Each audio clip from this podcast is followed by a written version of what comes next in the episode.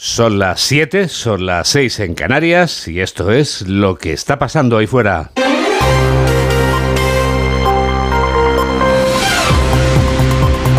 Onda Cero. Noticias fin de semana. Juan Diego Guerrero. Buenos días a todo el mundo. La rana con cantimplora de A3 Media estaba esperándome esta madrugada cuando he llegado Mamen Rodríguez Astre. He visto en sus ojos saltones que se moría de ganas de quedarse. Vamos a estrenar el mes de octubre con este calor que hace que parezca el mes de julio. Pues mira, Juan Diego busca un buen planazo para disfrutar de este verano tardío, sol y calor para pasar el domingo, para empezar octubre y continuar ya que parece que seguirá con nosotros durante toda la semana. En esta jornada se espera que Sevilla y Badajoz lleguen a los 38, Cáceres, Murcia, Orense, Zaragoza y Lérida a los 35, Valencia a los 33 y Bilbao a los 32. El ascenso llega hoy a Canarias, Calima y 34 grados. Las máximas más bajas estarán en Santander y San Sebastián, donde llegarán a los 27. Buen planazo para el veranazo, como a ti te llama, como te gusta a ti llamarlo, ¿verdad? Claro, es que estamos en un veranazo. Un veranazo. Y en este veranazo ya actualizamos las noticias en los titulares de apertura con Carlos León. Pedro Sánchez dice que tiene argumentos para ser presidente. Primer mitin del presidente en funciones tras la investidura fallida de Feijó. Fue en Sevilla, no hizo referencias a la amnistía ni al referéndum, pero sí dijo que tiene muchas ganas de ser presidente. Después de lo que he escuchado en el Congreso de los Diputados esta semana, de una investidura fallida, de un candidato fallida, fallido, tengo más ganas que nunca, más fuerza que nunca y más argumentos que nunca para que haya cuatro años más de gobierno progresista, de avances sociales y de derechos y convivencia en nuestro país. Alberto Núñez Feijó se siente orgulloso de no ceder al chantaje. Intervención del presidente del Partido Popular en La Toja, donde se mostró satisfecho por lo expuesto en el Congreso en su sesión de investidura fallida. Además, aseguró que no cede al chantaje y que no quiere estar en libertad condicional. Aceptar imposiciones de una pequeña parte sobre el todo conlleva que el presidente del gobierno estará el tiempo que dure su presidencia en libertad condicional. Los partidos independentistas conmemoran hoy el sexto aniversario del 1 de octubre de 2017. Lo harán con una manifestación unitaria en la Plaza de Cataluña. El presidente de la Generalitat, Pera Aragonés, hará una declaración institucional a las 11 de la mañana e insistirá en pedir la amnistía y el referéndum. Isabel Díaz Ayuso asegura en el diario La Razón que la calle tiene que demostrar a Sánchez que sus concesiones no le van a salir gratis. Entrevista este domingo donde la presidenta de la Comunidad de Madrid pide elecciones para que los españoles decidan si quieren que los independentistas dirijan España. La movilización es de todos. Eh, los protagonistas, por lo menos de, de la próxima, son los catalanes, hartos de esta situación que están viviendo, ver que ahora se salen con la suya y se ríen de todo, bueno, pues ver que esto sale adelante es algo que tenemos que, recordar y acompañar a esos catalanes por eso. La Cámara de Representantes de Estados Unidos aprueba la parálisis presupuestaria de 45 días. Con 88 votos a favor y 9 en contra se aprueba el aplazamiento para evitar que desde esta noche los funcionarios dejaran de percibir su sueldo. La película Ocorno de Cayone con Borda gana la concha de oro del Festival de Cine de San Sebastián. Es la primera directora española en ganar y espera que los triunfos de las mujeres directoras se normalicen y dejen de ser algo excepcional. Ser la primera es, romper una barrera, pero tiene que normalizarse eso para que, o sea, tiene que, formar parte de, de algo no tan excepcional, ¿no? En deportes, el Real Madrid recupera el liderato de la liga tras ganar en Girona. Lo hizo por tres goles a cero en el campo del hasta entonces líder de la primera división. Además, Getafe 0, Villarreal 0, Rayo Vallecano 2, Mallorca 2 y Real Sociedad 3, Athletic Club de Bilbao 0. En la primera división de fútbol femenino, Sevilla 1, Madrid 5, Granada 1, Eibar 2, Levante 1, Atlético de Madrid 1 y Villarreal 1, Valencia 2. Y por último, acaba de concluir el Gran Premio de Japón de Moto 3 con la victoria del español Jaume Masia. Tenemos toda la radio por delante. 7 y 5, 6 y 5 en Canarias. Se acabó el teatrillo, según Sánchez que denuncia que Feijó ha utilizado su investidura para atrincherarse en el Partido Popular. El líder del PP, por el contrario, acusa al PSOE de Sánchez de utilizar su rechazo al referéndum catalán como cebo para aprobar la amnistía. Pedro Sánchez tomaba impulso este sábado, menos de 24 horas después de la investidura fallida de Alberto Núñez Feijóo. El presidente del gobierno en funciones acusaba al líder del PP de mentir a España y mentirse a sí mismo. Sánchez se muere de ganas de que el rey le encargue formar gobierno. Onda Cero Sevilla marcha con. Después de la investidura fallida de Núñez Feijó, el PSOE mira ya al futuro. Pedro Sánchez espera ser designado candidato para formar gobierno. En un mitin en Sevilla, el presidente en funciones no hacía referencias a las negociaciones que lleva a cabo para garantizar su investidura, pero dejaba claro que tiene más argumentos que nunca para lograrlo. Después de lo que he escuchado en el Congreso de los Diputados esta semana, de una investidura fallida, de un candidato fallida, fallido, tengo más ganas que nunca, más fuerza que nunca y más argumentos que nunca para que haya cuatro años más de gobierno progresista, de avances sociales y de derechos y convivencia en nuestro país. Aprovechaba también para lanzar críticas contra Núñez Feijó, al que tras su investidura fallida acusaba de atrincherarse como líder de los populares, de mentir a España y también de mentirse a sí mismo. Sánchez estuvo arropado por la ministra María Jesús Montero, también por el secretario de los socialistas andaluces, Juan Espadas, quienes han pedido a González y a Guerra respeto para el presidente Sánchez. El presidente Sánchez cuenta con el respaldo del PSOE y también con el apoyo de Sumar como socio de gobierno de coalición y espera repetir. El partido que lidera Yolanda Díaz no aprueba que los independentistas catalanes condicionen su apoyo a un referéndum, aunque apuesta, sin ambajes, por la amnistía. José Manuel Gabriel. Sumar insiste en que la amnistía saldrá adelante, bien sea antes o después de la investidura de Pedro Sánchez, aunque los partidos independentistas catalanes estén cayendo en la irresponsabilidad de gesticular de cara a la galería. Ernest Urtasun, portavoz de Sumar, ha reiterado que su compromiso con la desjudicialización del proceso es total, a pesar de la actitud de Junts y de Esquerra. Cuando uno negocia lo tiene que hacer con responsabilidad, con seriedad, y ya lo dijimos públicamente que el, el texto pactado con ERC y Junts no no nos parecía serio y responsable porque uno no traslada cuestiones de negociación a una votación parlamentaria. A partir de aquí nosotros seguimos hablando, negociando con optimismo y con voluntad de sacar adelante el acuerdo. Por su parte, el negociador de Sumar, Jaume Asens, ha reconocido en RACU que la resolución aprobada por Junts y Esquerra en el Parlamento ha estado a punto de dar al traste con su estrategia para la investidura de Sánchez. Yo cuando vi las resoluciones... Cuando vi las resoluciones pensé que sí, que todo podría descarrilarse.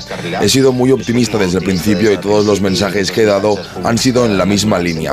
Creo que habrá amnistía, que habría investidura, un gobierno de coalición y que por lo tanto habría la posibilidad de avanzar. Es cierto que tras ver las resoluciones pensaba que se habían alejado las posiciones y que todo sería un poco más complicado. Es, es difícil, ¿no? Asens ha explicado que el expresidente Puigdemont podrá volver a España si lo desea en cuanto la ley de amnistía pase el filtro del Tribunal Constitucional. El Tribunal Constitucional es precisamente el que anulaba la ley del referéndum del 1 de octubre de 2017 del que hoy se cumplen seis años.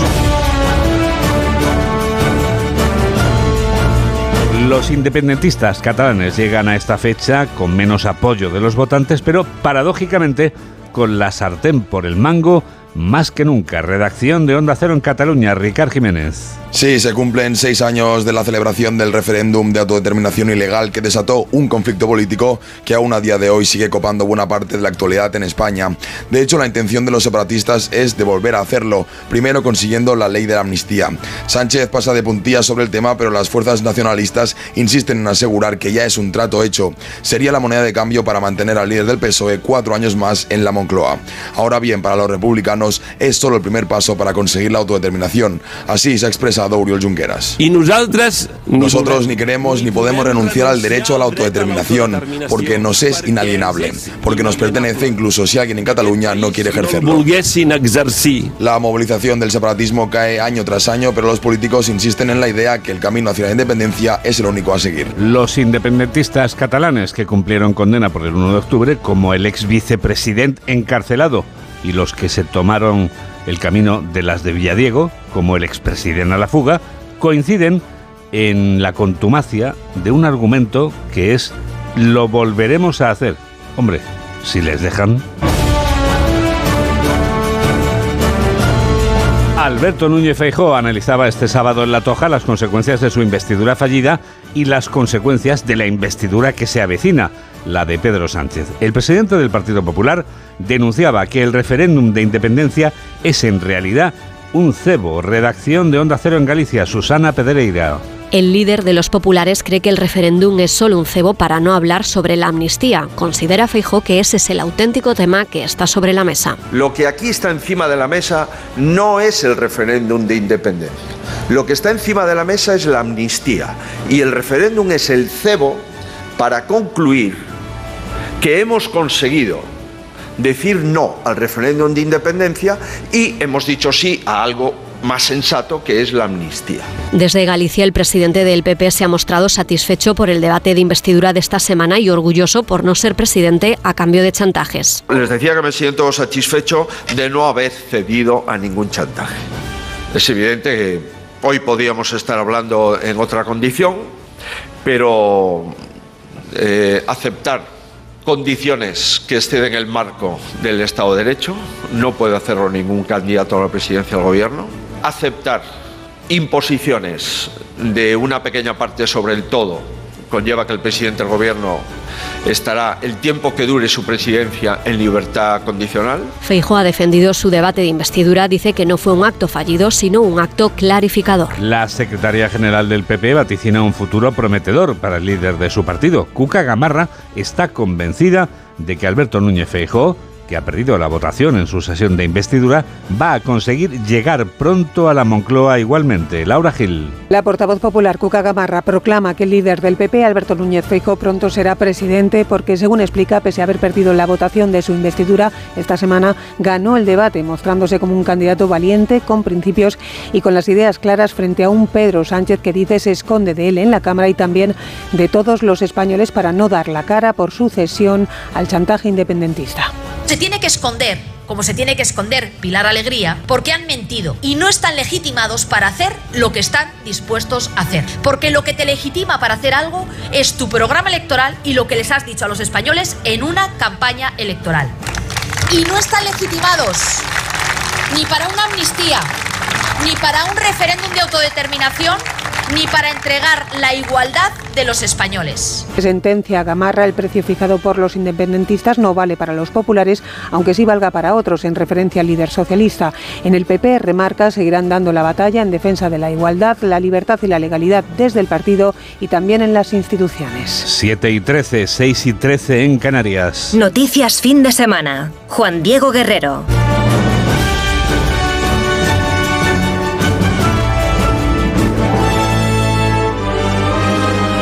45 días más. El gobierno federal de los Estados Unidos podrá seguir afrontando sus pagos durante 45 días más. Esta medida provisional aprobada en la Cámara de Representantes necesita ahora el refrendo del Senado. Corresponsal de Onda Cero en Norteamérica, Agustín Alcalá.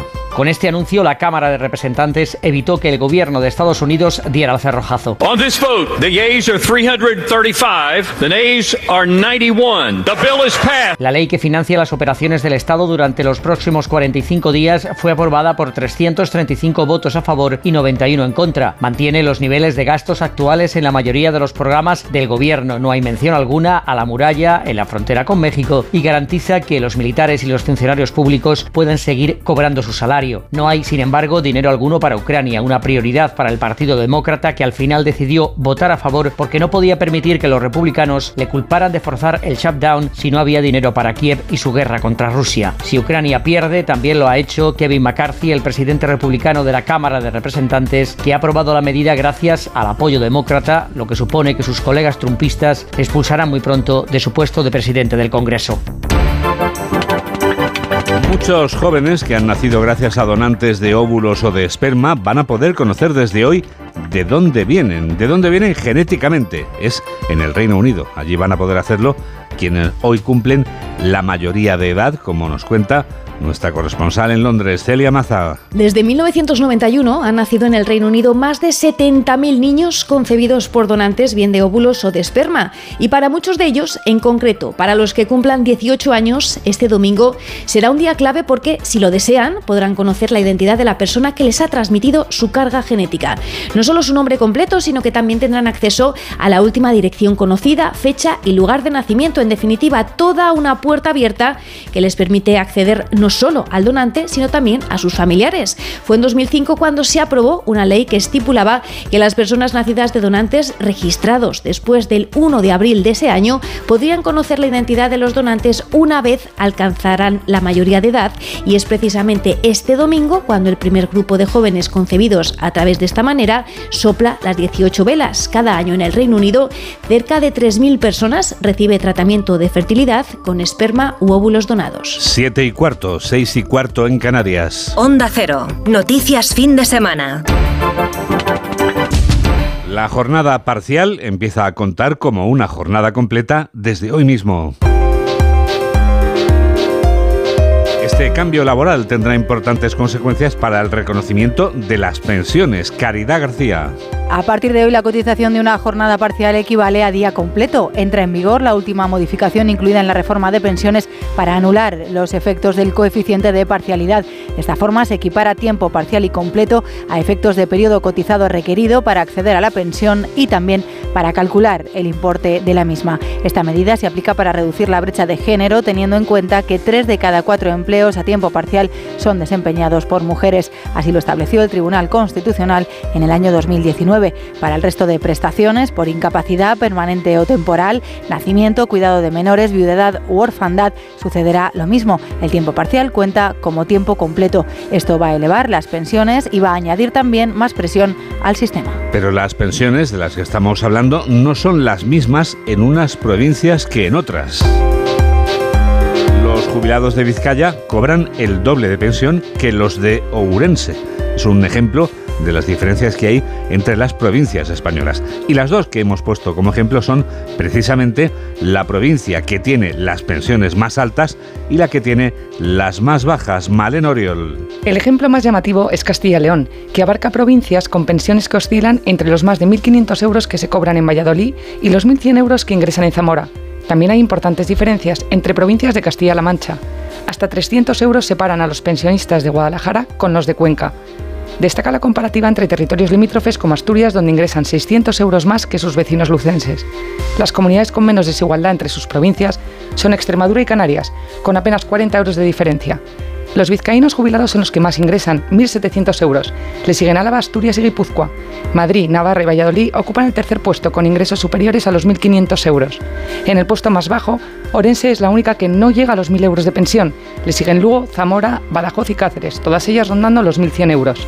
Sony 18. Noticias fin de semana. Juan Diego Guerrero. Decenas de miles de patos, biopatos en este caso, vuelven a protagonizar hoy algo habitual ya y a lo que nos hemos acostumbrado, con un motivo muy elegante, el de tratar de ayudar a las personas que padecen una determinada enfermedad. Hablamos de la estropatada en la ría bilbaína, como siempre, nos lo cuenta de Sonda Cero Bilbao, Irache de la Fuente. Son 20.000 patos los que hoy se van a lanzar a la ría en carrera, una tradición ya de cana que ha pasado del plástico a materiales más sostenibles. Miquel Rentería es impulsor del proyecto. Conseguimos fabricar el primer pato que se hace en el mundo con material compostable y material de origen vegetal. Entonces, utilizamos ese pato que nosotros llamamos biopato. Con los patos llegarán los más de mil participantes que ayer sábado y también para recaudar fondos para las enfermedades neurodegenerativas salieron en carrera, esta vez real y física, 230 kilómetros non-stop por relevos con grupos de runners de toda España. Ahora tenemos una buena noticia y no va a ser la única porque tenemos la convicción de que lo mejor está por venir. Qué buena noticia es ver y oír debatir a jóvenes universitarios en un ejercicio de dialéctica y oratoria. Los participantes en la Liga Española de Debate Universitario confrontan ideas durante este fin de semana y siempre con respeto. Lo hacen en Córdoba, desde nuestra emisora la capital cordobesa, María Luisa Hurtado. Son los mejores en debate de toda España. Casi 200 jóvenes talentos de 16 universidades compiten en torno a esta pregunta. ¿Es posible la economía circular? Los contrincantes deben defender la postura asignada, a favor o en contra, que según explica el director general de la Liga, Alfonso Rodríguez, no tiene por qué coincidir con lo que piensan los universitarios en realidad. Porque nosotros consideramos en este ejercicio de dialéctica y oratoria con respeto, eh, que es lo que yo creo que la sociedad tiene que ver, cómo se puede hablar, discutir y confrontar argumentos, pero siempre del, del respeto. Por cierto, que uno de los miembros del jurado es nuestra compañera de Onda Cero Granada, Ana de Gracia.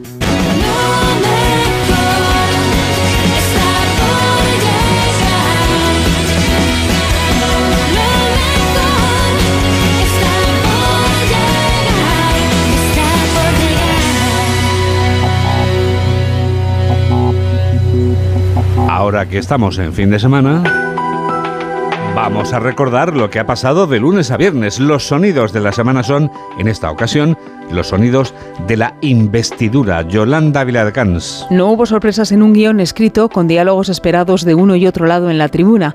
El popular Feijó falló en su investidura, pero exponía las condiciones que él no acepta y Pedro Sánchez sí. La amnistía es un instrumento adecuado para superar el conflicto catalán. Ese conflicto no se resolverá de manera definitiva si no contemplamos el derecho a decidir del pueblo de Cataluña mediante un referéndum. Con esto bastaría, ¿no? Pues no. No voy a defender eso. Tengo principios, límites y palabras.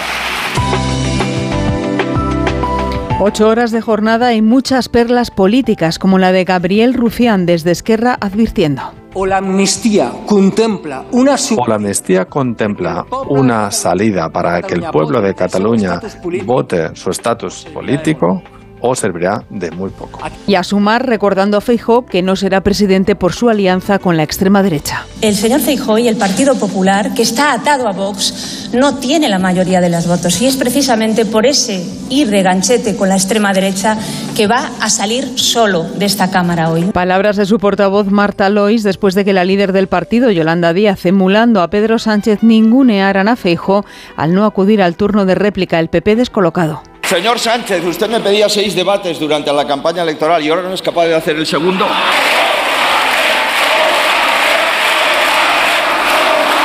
Recoge el guante quien hizo uso de su turno de réplica, el diputado socialista Óscar Puente. Escuchar a parlamentarios gritarle cobarde, cobarde al presidente del gobierno es algo que no esperaba escuchar de ustedes. De ustedes, de ustedes que están liderados por un parlamentario que eludió acudir a los debates en la campaña electoral porque le entró una lumbalgia. ¿Se acuerdan ustedes? Escena que obligaba a Francina Armengol a poner orden. Silencio, por favor, silencio. Esto no es un patio de colegios. Señores diputados y señoras diputadas, no aceptaré ningún insulto. Y he oído insultos al presidente del gobierno en funciones. Argumentos de un lado y de otro para una investidura fallida en primera y en segunda votación y un fracaso que asume Feijó con valentía. Y asumo que previsiblemente no lo conseguiré. Llámenlo fracaso si quieren. Pero ya no hay posibilidad de triunfo para ningún candidato, aunque logre la presidencia, porque no existe ningún éxito posible en el engaño o en la mentira. Se activa ahora la cuenta atrás de dos meses para que Sánchez sea investido antes de que se disuelvan las cámaras y se convoquen nuevas elecciones. Enseguida comprobamos que todo en esta vida tiene una explicación que es psicológica. Hola, soy Gema Ruiz y yo también escucho noticias fin de semana de Onda Cero con Juan Diego Guerrero.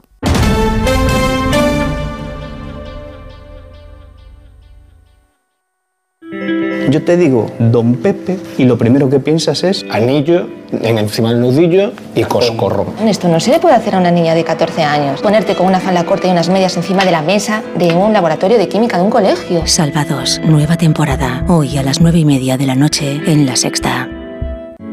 Entonces dices que estos sensores detectan si alguien intenta entrar. Claro, y cubren todas las puertas y ventanas. Así que tranquilo, su despacho y todas las cosas que le importan también están protegidas.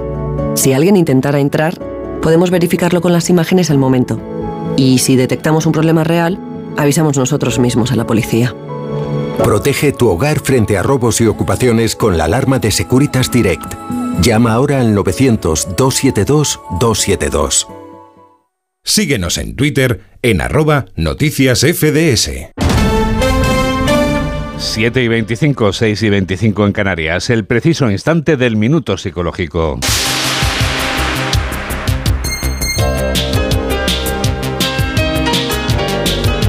Javier Urra nos habla durante un minuto de la esperanza de vida. Viajé recién a Buenos Aires para celebrar el 30 aniversario de la fundación de la Asociación Iberoamericana de Psicología Jurídica. Como dicen los chilenos, conversé un vino con Luis Di Santo, estupendo psicoanalista, y me comentó un caso que comparto con ustedes.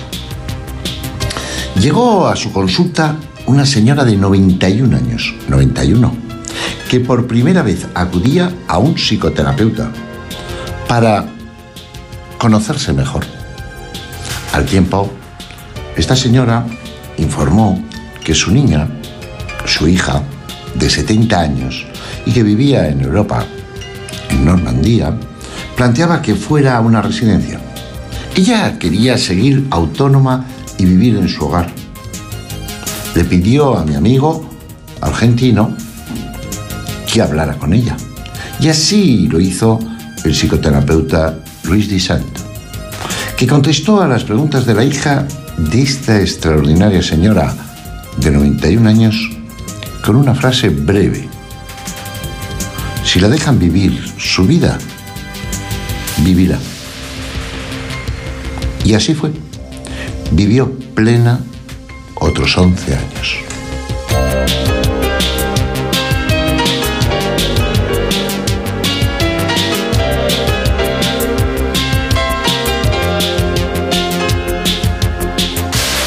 Mantengamos la esperanza de vida y la esperanza en Tecnoticias fin de semana. Porque escuchar la radio en cualquier lugar del mundo, mamen, es lo más sencillo ahora mismo que uno se puede proponer y de hecho que uno puede hacer. Donde estés. ¿Dónde quieres estar, Juan Diego? Y a la hora que estés. semana, ¿eh? Y a la hora que estés. Sí, exacto. Es que Eh, es eso realmente. Donde es eso. estés y a la hora que Sí, estés. sí, es el anuncio aquel tan antiguo, sí. ¿De qué era? No me acuerdo. Sí, pues una bebida de color rojo. si no Ah, es verdad, el Bitter Cash, pero si ya no existe eso, ¿no? Bueno, eran martini realmente. Ah, era Martín. Pero vamos, ya, de esto ya sabemos quiénes patrocinan la revista de prensa. Amigos, estamos dispuestos. Nos pondremos en contacto con el, el departamento Seguro que tienen teléfonos los directivos de, Vamos, de ambas marcas y entonces se favor. tienen que descargar nuestra app que es gratuita, que van a estar informados al minuto. ¿Qué digo al minuto, Juan Diego? Al segundo. Al segundo, al segundo, al segundo. Bueno, lo más importante, inmediatamente. Y luego pueden escuchar este informativo en directo o a través del podcast buscando en programas en Noticias Fin de Semana. Una red social en la que tenemos muchos amigos en nuestro numerosísimo grupo es Facebook. Sí, y admitimos muchísimos más, no tenemos cupo. O sea, que los que quieran pueden venir. www.facebook.com. Ahí que tienes que poner, pues en el buscador pones noticias fin de semana y aparecemos inmediatamente arriba. Cliqueas en la cabeza de Juan Diego, que es lo que vas a ver, y a partir de ese momento te haces nuestro amigo y si quieres preguntarnos algo, oye, tú pregunta que Juan Diego contesta. Ventajas de tener la cabeza grande. Y en esta tecnovisión de la realidad tenemos también una cuenta en Twitter, claro. Arroba noticias FDS. He notado ahí una pausa FDS. Why reason? Pues porque somos los de noticias fin, de, semana. Añadimos nuestra cuenta en Insta, la de las fotos, mamen. Guerrero guion bajo Juan Di. Y añadimos la playlist, la lista de reproducción en la que está toda la música que suena aquí en este programa de noticias. Noticias FDS, canciones, recuerda el año 23-24. El Festival de Cine de San Sebastián daba a conocer esta noche pasada quiénes han sido los triunfadores de su edición número 71 y entre ellos destaca especialmente una realizadora española. Noticias de la gala de clausura de Cinemaldia desde Onda Cero Donostia con Eduardo Yáñez. La película Ocorno de Jayone Camborda se lleva la concha de oro de la 71 edición del Festival Internacional de Cine, la primera directora española que gana este premio. Que, que ser la primera es, es romper una barrera, pero tiene que normalizarse eso para que, o sea, tiene que, formar parte de, algo no tan excepcional. El premio especial del jurado se lo lleva la película sueca Kalak. La categoría Mejor Intérprete ha sido execuo para el actor japonés Tasuya Fuji por su papel en Great Absence y para Marcelo Subioto por su papel en la Argentina Puam, mientras que las cineastas taiwanesas Wang Ping-wen y Yu Ji-sun han sido galardonadas con la Concha de Plata, la mejor dirección por un viaje en primavera. La Concha de Plata, la mejor interpretación de reparto, recae sobre Howie Keutzkerian por su papel en Un amor de Isabel Coiset. Sé que se suele decir esto, pero es que no pensaba que me iban a dar una concha en Donosti en mi vida. El premio al mejor guion para Puam, de María Alche y Benjamin Neistat, y el galardón a la mejor fotografía recae en Nadine Carlsen por Kalak. En el álbum de fotos de esta 71 edición, escasa presencia de estrellas de Hollywood y la sensación de haber salvado un año complicado.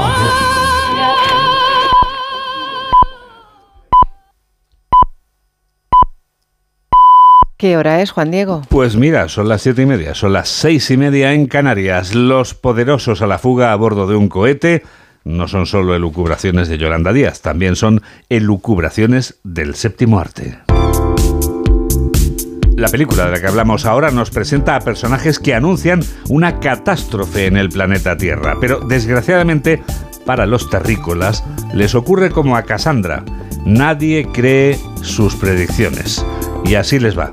Y así nos va. Mamen Rodríguez Astre nos desvela todo lo que no sabíamos de No mires arriba. Amada y odiada a partes iguales, esta sátira descarnada sobre la política estadounidense no deja títere con cabeza. Sobre todo, señor, te pedimos que tu amor nos alivie en estos momentos oscuros. Y eso, que lo teníamos todo, o por lo menos eso creíamos, y el fin del mundo no fue un fundido a negro, se hizo de forma controlada. El director quería causar tristeza pero no traumatizar, algo así como llorar pero no a moco tendido. Empecé a entusiasmarme por conocer mi propia muerte. Vas a ser devorada por un Bronteroc. No sabemos qué significa. ¿Un qué? Un Bronteroc. Pues para saber lo que es un Bronteroc tienes que ver los títulos de crédito. Para el desnudo se usó una doble de cuerpo. Ni son sus glúteos, ni tiene tatuajes en la espalda. Hola, soy Talia. El Gerald me envía para ayudaros con el vestuario. Yo eso no me lo pongo. Sí, en realidad tiene una estructura facial fantástica. Voy a rebajar un poquito la barba y me encanta su pelo. DiCaprio se valió de su lenguaje corporal y de la ropa poco favorecedora para interpretar a este doctor en astronomía de la Universidad de Minnesota. Mira el arco que traza, es alucinante. No hago dinámica orbital desde el posgrado. Sus diálogos fueron escritos por una astrónoma quien además ejerció de consultora científica. También recibió un curso acelerado de dinámica orbital durante seis meses impartido por la propia científica. Sabes, le pedí al FBI que te taparan la cabeza. No suelen hacerlo. La hacía así, pero a ellos los obligué. Lo sabía. Fue muy divertido y guay.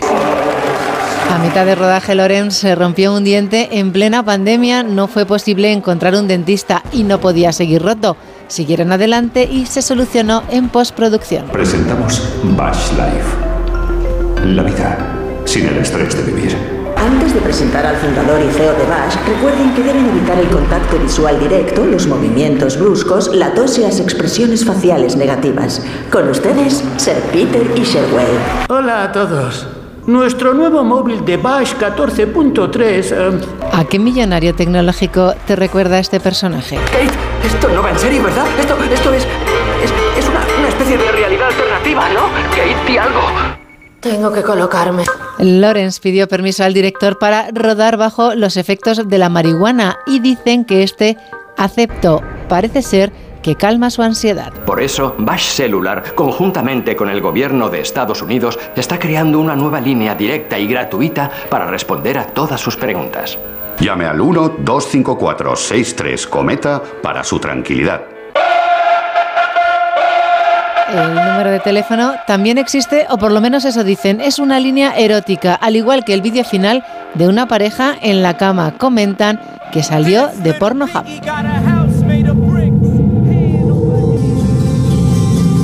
En este programa hacemos lo contrario de lo que propone el título de esta película. Nosotros sí miramos arriba.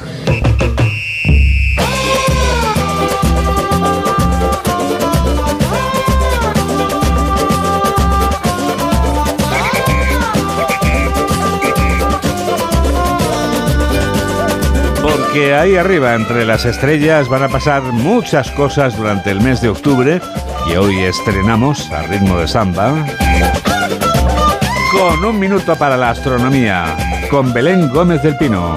Tenemos la luna estos días rompiendo el cielo con su intensidad de llena de este viernes pasado. Iremos viendo cómo va perdiendo volumen para llegar a menguante el día 6 de octubre, desaparecer del cielo como luna nueva el sábado 14, avanzar a creciente el domingo 22 y cerrar el mes con la luna llena del día 28 de octubre. Será la luna llena del cazador. Y ojo porque el mes viene repleto de cosas interesantes mirando al cielo. Empezamos con la lluvia de estrellas de las dracónidas con máximo el 10 de octubre. Tendremos otra lluvia la noche del 22 de octubre, las oriónidas, que es más intensa, muy rápida, deja estelas entre amarillo y verde muy persistentes en el cielo. Son restos del cometa Halley. Octubre nos deja un eclipse anular de sol el 14 de octubre, visible desde Estados Unidos, Centroamérica y el norte de Sudamérica, y un eclipse de luna que será parcial el día 28, aunque este sí visible desde España. Si nos fijamos en los planetas, tenemos a Júpiter y a Saturno muy altos en el cielo, visibles toda la noche. Y este mes tenemos a Venus como lucero del alba, cierra las madrugadas con su potente luz. Recordad que el último domingo de mes, la madrugada del 28 al 29 de octubre, entramos en horario de invierno, retrasaremos los relojes una hora de madrugada. Y eso influye en que del primer al último día del mes perdamos casi dos horas de luz, una por el cambio horario y otra por la inclinación terrestre que nos deja atardeceres cada vez más tempranos. Visto en positivo, más tiempo para mirar al cielo. Felices estrellas.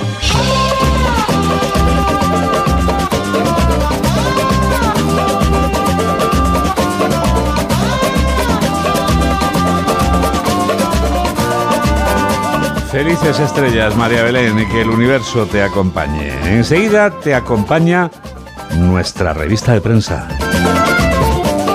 Hola, soy Jaime Cantizano y yo también escucho noticias fin de semana con Juan Diego Guerrero. Entonces con la alarma avisáis directamente a la policía. Sí, sí, si hay un peligro real avisamos al instante, pero también vamos hablando con usted, en todo momento. Además, mire, aquí tiene un botón SOS para avisarnos de lo que sea, ¿de acuerdo? Y si hace falta enviamos a un vigilante a ver si está todo bien. Las veces que haga falta. Este verano protege tu hogar frente a robos y ocupaciones con la alarma de Securitas Direct. Llama ahora al 900-272-272. La carrera Ponle Freno cumple 15 años y vuelve a las calles de Madrid con una marea humana de solidaridad. El 19 de noviembre tienes un buen motivo para correr porque toda la recaudación irá destinada a víctimas de tráfico. Y si no puedes venir a Madrid, apúntate a la carrera virtual y corre con nosotros junto a la Fundación AXA y con el patrocinio de CGA Red de Talleres. Inscríbete ya en ponlefreno.com. Ponle Freno y Fundación AXA, unidos por la seguridad vial.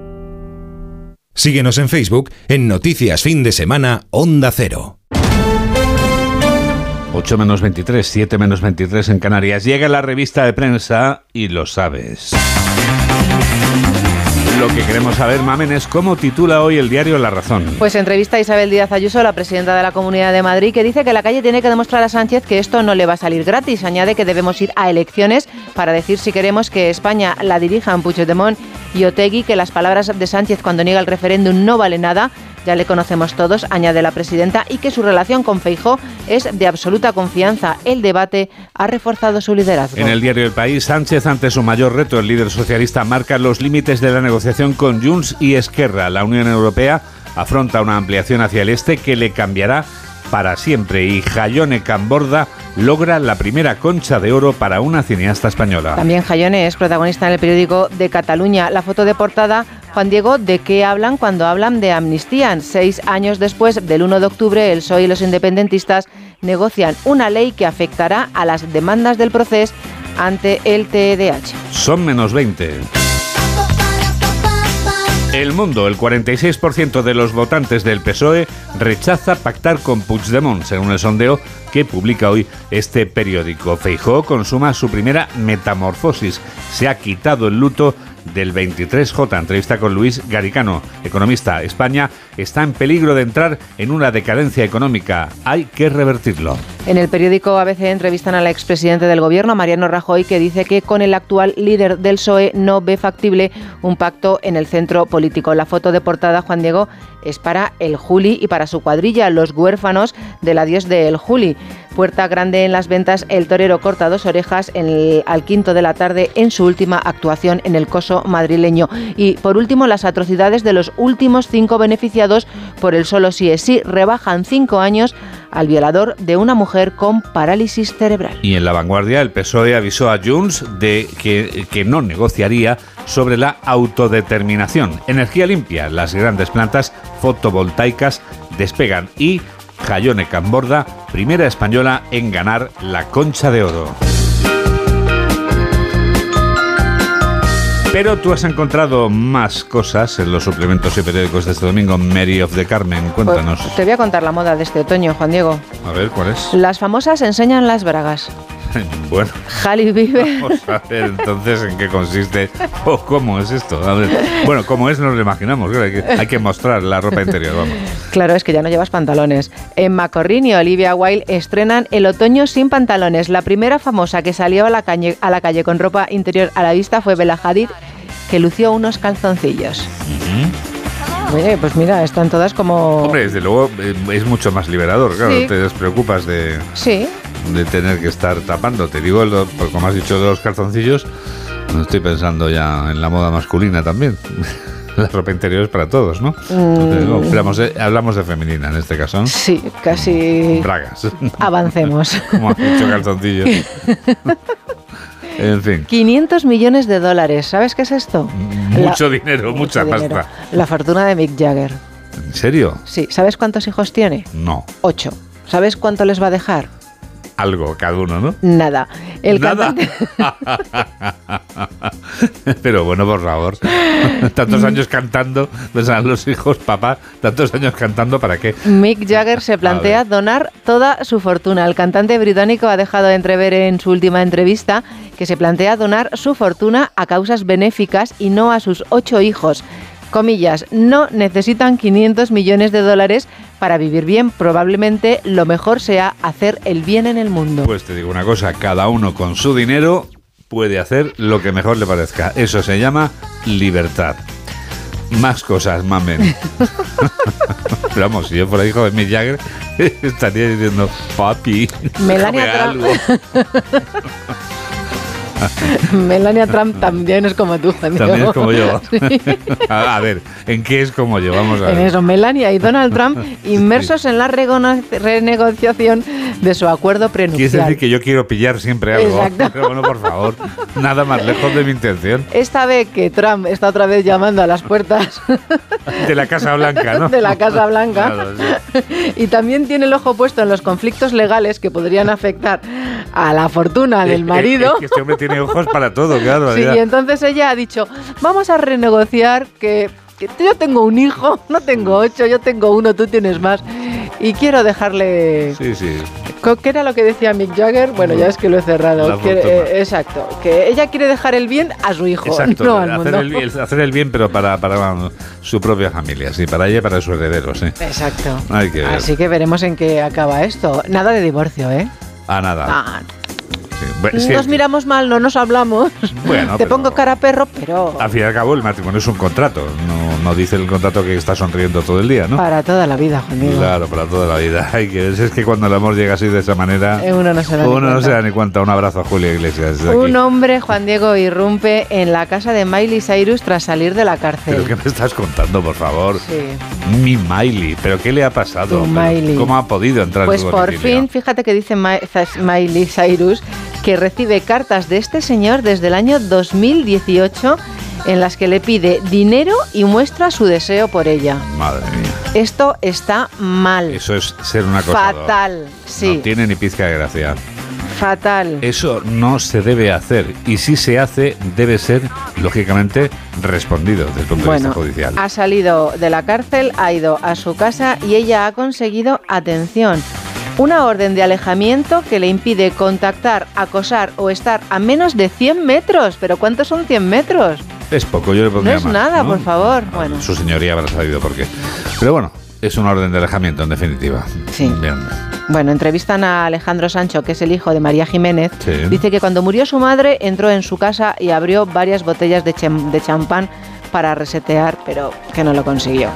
Bueno, intentó, digamos, tomárselo de la manera más eh, alegre, porque ella es, era una mujer muy, muy alegre, muy positiva, muy optimista, que ha superado muchas dificultades y que ha sido una gran artista, evidentemente. Pero claro, el dolor puede en esa situación. ¿Cuánto tiempo tengo? Porque me quedan tres temas, nada de Minuto y medio, dos minuto y minutos. medio. Y te puedo hablar de que en Nueva York huele a marihuana y hecho, no- esto no ha hecho nada más que empezar. Avisaré a Agustín Alcalá. Hoy entrevista Juan Diego La Razón a Felipe Mateos, que seguro que le Por conoces. supuesto, ex compañero nuestro y compañero siempre, alumno del máster de radio de Onda Cero y también ha trabajado aquí con nosotros en más de uno, por supuesto. Exacto, cómico, autor de Ser distinto no es tan raro. Con 1.40 dice soy el Pau Gasol de las personas con los huesos de cristal. Un abrazo muy grande, Un Mateos. superviviente. Me he roto 48 huesos en 27 años. Un abrazo y un beso muy grande, Mateos. Además, Y por último- Tuvo buena nota en el máster, claro, era muy bueno.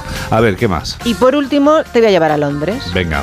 Me los voy a pensar yo, ¿eh? el primer fin de semana que me coja libre, a ver una exposición. Hombre, has elegido Juan Diego, buen sitio, ¿eh? Mari Carmen, no, buen sitio Londres, ¿eh? con, es- con derecho a roce, Juan Diego. ¿Cómo? Sí, sí, parece que lo he escrito yo, ¿verdad? Sí, parece que lo has escrito tú, hija mía. Pero no, no. Exposición con derecho a roce. La Real Academia de las Artes de Londres acoge una muestra comisariada por Marina Abramovic que no te deja indiferente. Hay dos modelos, un señor y una señora totalmente desnudos, muy juntos, y tú tienes que pasar entre ellos. Y tienes que decidir a quién le das la cara y a quién le das la espalda. Madre mía.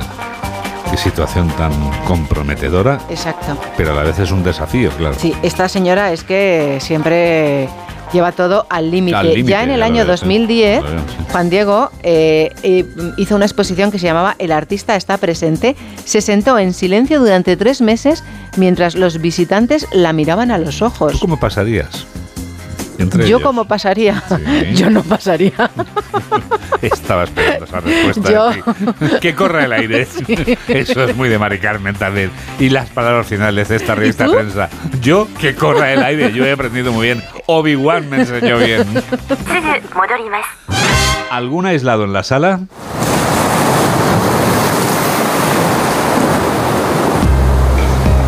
Sí, tenemos dos. Como cada semana escuchamos las voces desde los dos archipiélagos españoles.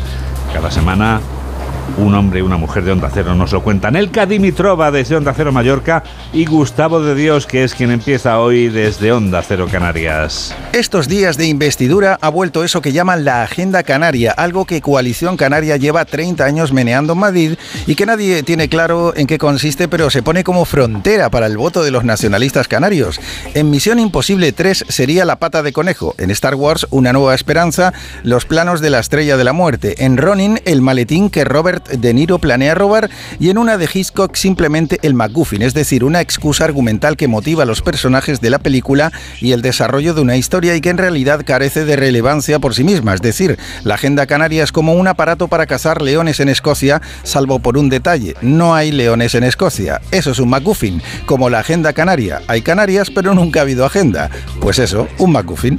En Baleares y concretamente en Mallorca se sigue hablando del caso de Pau Rigo, un anciano que mató de un tiro a uno de los ladrones que entraron en su casa de campo de Porreras en el año 2018.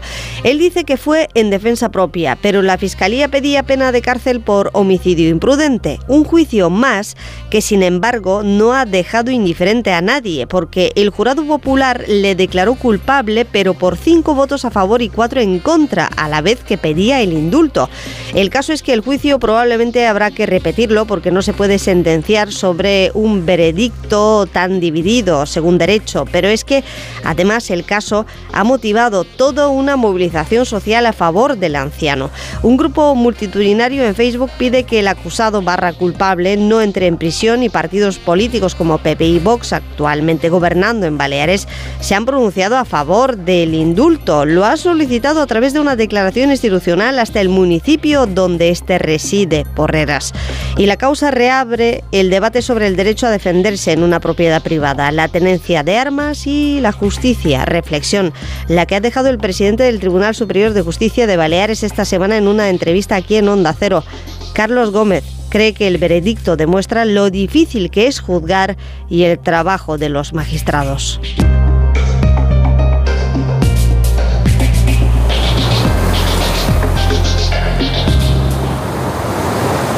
Son las 3 menos 11 minutos de la tarde en Japón.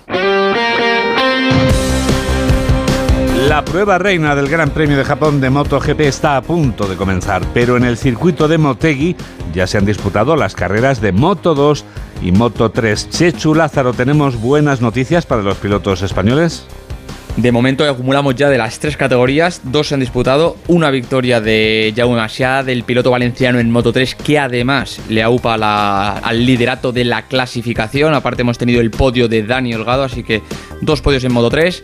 En Moto 2, victoria del piloto tailandés Chantra, Pedro Acosta ha quedado tercero, lo que pasa es que el podio del Murciano es muy valioso, ya que su principal rival en la general, Arbolino, solo ha podido ser un décimo, así que abre un boquete en la general, ya son 50 puntos los que tiene el piloto murciano en esa categoría intermedia. Y como dices, la, la parrilla de MotoGP de la categoría reina ya está formada, empezará la carrera a partir de las 8 de la mañana, 24 vueltas por delante. Y recordemos, desde la pole parte el piloto madrileño Jorge Martín, tiene a su lado al líder de la clasificación, a Peco Bañaya, y Marc Márquez, que partirá desde la tercera fila, séptimo. Vamos a ver, como decimos, 24 vueltas. Y ojo, porque en el circuito de Motegi han caído ya las primeras gotas, están ondeando banderas de lluvia y vamos a ver si no vamos a tener una carrera en mojado. A las 9.08 en Canarias conectamos nuevamente contigo, Chechu. Gracias, un abrazo. Un saludo. Y ahora más noticias del deporte con Miguel Venegas. ¿Qué tal, Miguel? Buenos días, el Real Madrid se despierta como líder de la clasificación en Primera División después de ganar anoche en Girona al equipo que era líder hasta entonces. 0-3 marcaron José Lu, Chuamení y Jude Bellingham en un partido que fue tranquilo hasta el minuto 94, cuando Nacho Fernández fue expulsado por roja directa después de una terrible entrada sobre el jugador del Girona Portu, que tuvo que eh, ir al hospital directamente. El propio jugador del Madrid y capitán, Nacho Fernández, le pidió perdón y su entrenador, Carlo Ancelotti, habló en rueda de prensa de lo arrepentido que estaba su jugador. Como he dicho, le ha faltado un poco de lucidez en el último momento del partido, cuando ya ganaba 3 a 0. El jugador lo entiende muy bien, está muy dolido por esto, muy triste. Eh, creo que sobra Nacho, nadie, ninguno tiene que tener duda por, porque siempre ha sido un jugador correcto. Eh, en esta situación le ha faltado un poco de lucidez. Pues el Madrid es líder con 21 puntos, uno más que el Barça y dos más que el Girona, después de una jornada de ayer que también nos dejó el derby vasco en Anoeta. La Real ganó 3-0 al Athletic de Bilbao y se coloca también en las posiciones altas de la clasificación y además dos empates, el del Rayo y el Mallorca a dos en Vallecas y el del Getafe y el Villarreal a cero en el sur de la Comunidad de Madrid. Además, ayer se disputaron cuatro encuentros en segunda división con los siguientes resultados: Eibar 3, Tenerife 0, Elche 0, Levante 0, Albacete 3, Andorra 1 y Villarreal B 2, Alcorcón 2. Y también tres encuentros en la Liga Endesa de baloncesto. El Vasconia le ganó al Bilbao Basket, UCAN Murcia venció a Tenerife y Valencia ganó en Málaga. Para hoy, a las seis y media de la tarde, será el gran plato fuerte de la jornada. En Madrid, Real Madrid, Barcelona. 8 menos 7, 7 menos 7 en Canarias.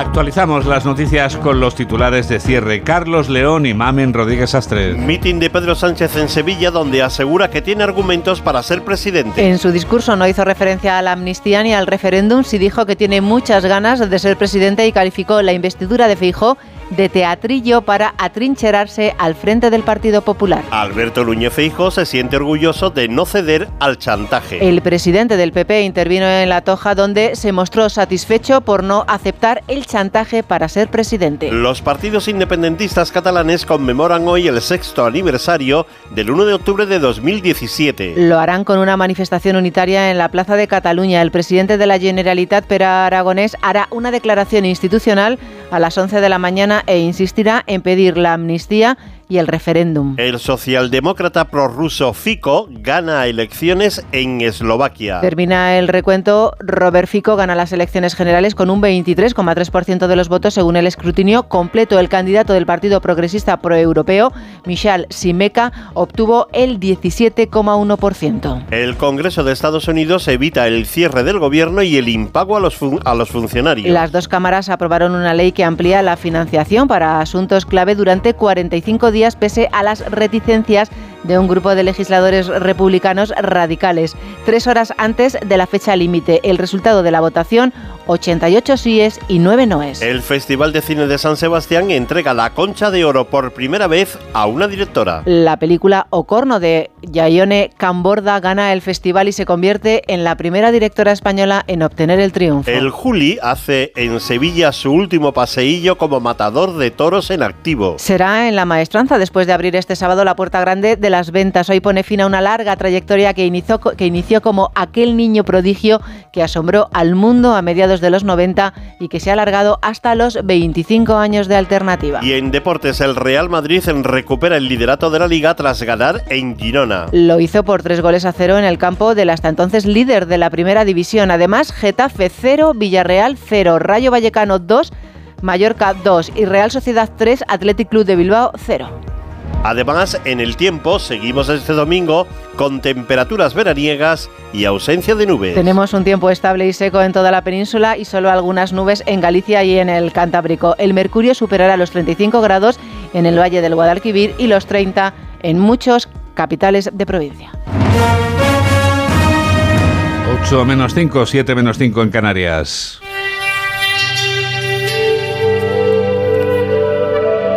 Esto es América. Y este es Agustín Alcalá. La conclusión de un juez de Nueva York de que Donald Trump es un defraudador, un embaucador y un mentiroso es muy probable que no le quite un solo voto cuando los republicanos comiencen a votar para elegir al candidato que le represente en las elecciones presidenciales del próximo año. Porque el dueño de las Torres Trump de la Quinta Avenida ha sabido convencer a millones de personas de Estados Unidos, en especial hombres y mujeres de raza blanca repletos de resentimientos y muy enfadados porque creen que otros se aprovechan de su trabajo y de su esfuerzo, de que cualquier persona que tiene poder y dinero miente, que los políticos de Washington son unos mentirosos y que los ricos son unos ladrones y por eso han hecho sus fortunas y viven un estilo de vida que el resto no puede soñar jamás obtener. Los votantes de Trump piensan al escuchar que construyó su imperio mintiendo, robando y exagerando el valor de sus mansiones y de su apartamento de la Quinta Avenida, que todo el mundo lo hace, pero que cargan contra él porque es Trump. Ese es el efecto más corrosivo en la sociedad, en la política y en la vida de los estadounidenses del expresidente, que un hombre que lo ha tenido siempre todo gracias al dinero de su padre ha sido capaz de convertirse en el defensor de los que no han tenido jamás las ventajas que él ha disfrutado para llegar donde hoy está. Tú también escuchas este programa de noticias que produce Mamen Rodríguez Astre, que realiza Miguel Jurado y que tendrá otra edición a las 2 de la tarde, cuando sean la una en la comunidad autónoma canaria. ¿Cómo pasa el tiempo? Nos despedimos ya con otra de las bandas de rock progresivo que escuchamos este fin de semana. El rock progresivo ahora es de Pink Floyd. Es una banda que nació en 1965. Un año estupendo para nacer, como todo el mundo sabe. Este número musical que suena se llama Take It Back y es una de las creaciones de David Gilmour que compone, toca la guitarra y canta en ella. Además de la guitarra desempeña un papel destacado en los teclados Richard Wright, que es uno de los fundadores de la banda. Gracias por estar a ese lado de la radio.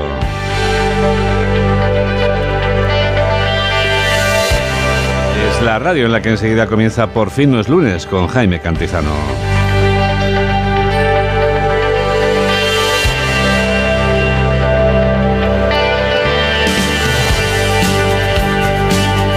Que la radio te acompañe.